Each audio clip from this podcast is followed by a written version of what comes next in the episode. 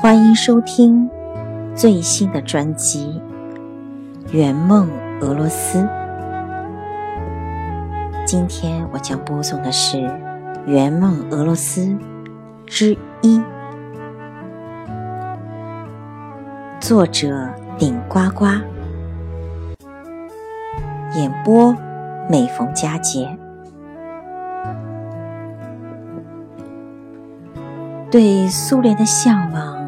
追根溯源，那就是五十年前了。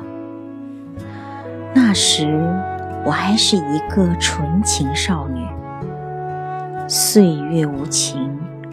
如今俨然一个白发苍苍的老太太。圆梦用了五十年，先生学了八年俄语。我初中在培明女中学了三年俄语，记得教俄语的老师是中苏友好协会的翻译，所以他给我们每个人找了一个同龄的苏联同学。我的朋友是个男孩，叫谢廖沙。我们之间通了几封信，已记不得了。不过清晰的记得，他曾寄给我一张全家福。可惜这张照片不知在何时何地给弄丢了，不然这次还真可以千里寻游。先生说。他在上中上高中时，也有过一个女朋友，是涅林格勒的，好像叫娜达莎。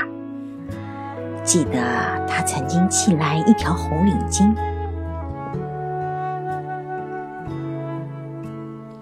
那时候就认为俄语是世界上最好听的语言，尤其是那漂亮的卷舌音。遗憾的是，我发不出卷舌音，只好自叹舌头比别人短了一截。一个月来，和先生天天恶补俄语，每天听新概念俄语。可惜的是，捡不起来了，连字母都认不全，只好降低标准。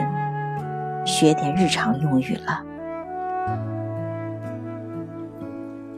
这次和妹妹同行，她在网上看了不少俄罗斯游记，介绍于我。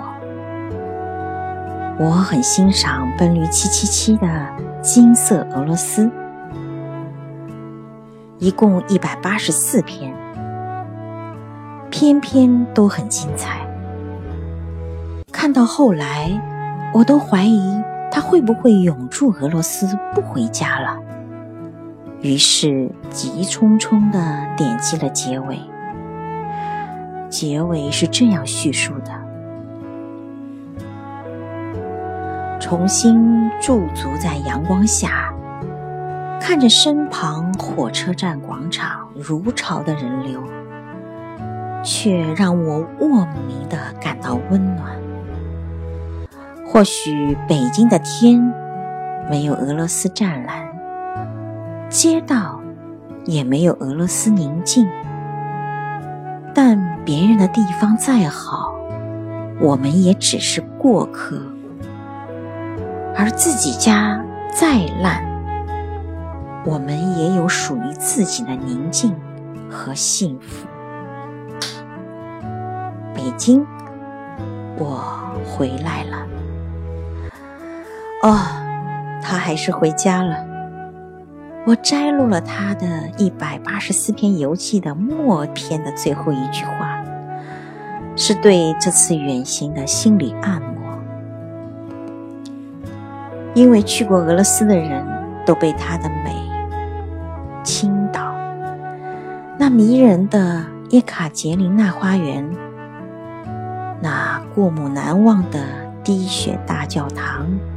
还有东宫、夏宫、莫斯科大学、地铁、新圣女公墓。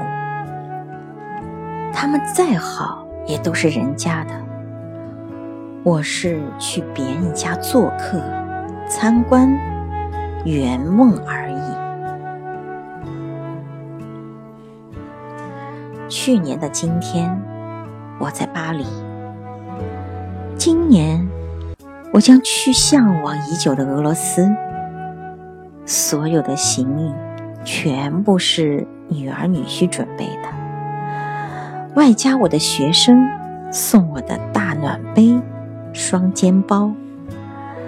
七十老头老太圆梦俄罗斯。我祝我们一行六人圆梦路上，且行且快乐。本集播送完毕，谢谢您的收听，我们下集再见。